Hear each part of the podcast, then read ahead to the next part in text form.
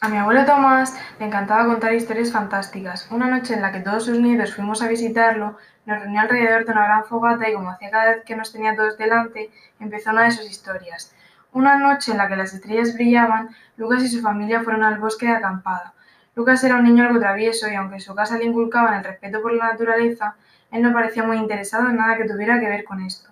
No le gustaban las plantas ni las flores y mucho menos todos aquellos bichos que encontró al llegar a la explanada donde tenían que montar su tienda de campaña. Nada más llegar ya estaba deseando irse. No paraba de quejarse del ruido de los grillos, de los piquetazos de mosquitos y de las hormigas que se colaban en su mochila con la intención de robar unas migas de su sándwich de jamón. Lucas, por favor, vamos a disfrutar de esta acampada, le decía su madre. Esto es un rollo, contestaba él. Estaría mejor en casa jugando a la PlayStation. Sus padres y su hermana Lola disfrutaban de cada momento en familia y mucho más si era al aire libre. Y no sabían qué hacer para que Lucas disfrutara de la naturaleza tanto como ellos.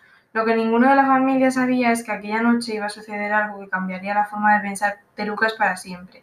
Después de la cena, cuando el pequeño Lucas se metió en su tienda para dormir, encontró sobre la almohada un bicho que no había visto jamás. Entre asustado y nervioso, fue a dar un grito a la vez que agarraba su zapato para aplastarlo. De repente, aquel bicho se iluminó y con una voz suave le pidió al chico que no lo hiciera.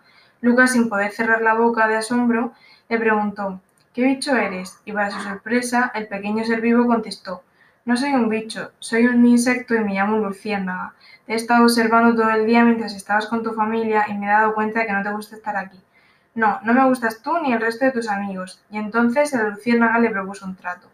Solo por esta noche te voy a convertir en los animales que quieras, para que así puedas saber algo más de nosotros y entendernos mejor. Si después de esto no consigo que al menos nos respetes un poco, conseguiré que tus padres no vuelvan a traerte al campo.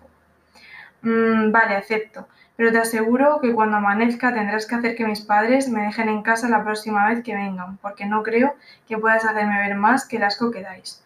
Bueno, eso ya lo veremos. ¿Cuál es el primer animal en el que quieres convertirte? Tras mucho pensar, Lucas decidió que el primer animal en el que se convertiría sería el elefante.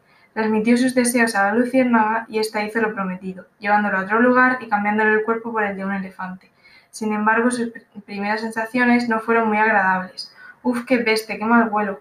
¿Es que los elefantes nunca se lavan? preguntó. Mira, a lo lejos veo una manada de elefantes que se dirigen hacia un pequeño lago. Vamos con ellos y lo averiguamos, le contestó la luciérnaga. Vale, pero otra pregunta más. ¿Por qué van todos juntos? ¿No hay ninguno que viva solo? Los elefantes son animales mamíferos, que quiere decir que las crías se desarrollan durante los primeros meses en el vientre de la madre, y una vez que nacen necesitan que su madre les enseñe a sobrevivir en este mundo. Cuando ya lo hacen todo por sí mismos, no dejan sola a la familia porque crean un vínculo especial con el resto de los integrantes de la manada. Qué interesante, venga, vamos con ellos. Una vez, una vez en el lago, los demás elefantes acogieron bastante bien al pequeño Lucas. Le enseñaron a utilizar la trompa para poder beber agua, pero de repente los elefantes empezaron a coger agua con las trompas y a lanzársela entre ellos. Lucas, asustado por, lo que estaba pasando, le preguntó a la luciérnaga, ¿qué está pasando? Y esta riéndose, al ver la situación, le contestó, ¿no decías que no te gustaba como lías? Se están bañando unos a otros, prueba tú también. Y tras un largo baño bastante divertido, Lucas le dijo a la luciérnaga, qué divertido, pero creo que ya está bien de ser un elefante, ahora quiero ser un águila real. Y fue dicho y hecho, el pequeño insecto convirtió a Lucas en un águila real. Esta vez nuestro protagonista tuvo un poco de miedo, porque apareció en la copa de un árbol. Qué miedo, si me caigo de aquí me haré mucho daño. No te preocupes, recuerda que las aves pueden volar. Si te caes no te vas a hacer daño.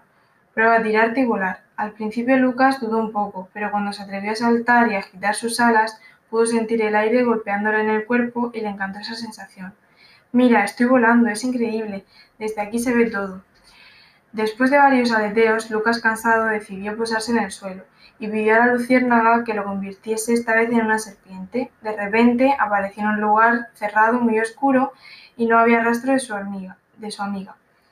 Un poco confuso, decidió empujar las paredes de aquel espacio y salió a la luz, donde encontró por fin a la luciérnaga y a un grupo de pequeñas serpientes. ¿Qué está pasando? ¿Dónde estabas? preguntó el pequeño insecto, a lo que le contestó. He estado aquí todo el tiempo, lo que pasa es que tú acabas de salir de un huevo de serpiente. Debes recordar que los reptiles son ovíparos, es decir, que las crías se desarrollan los primeros días dentro de un huevo. Es verdad, ya no me acordaba. Por cierto, ¿no tienes hambre? El pequeño Lucas tenía mucha hambre y en ese mismo momento, por casualidad, pasaba por allí un pequeño ratón.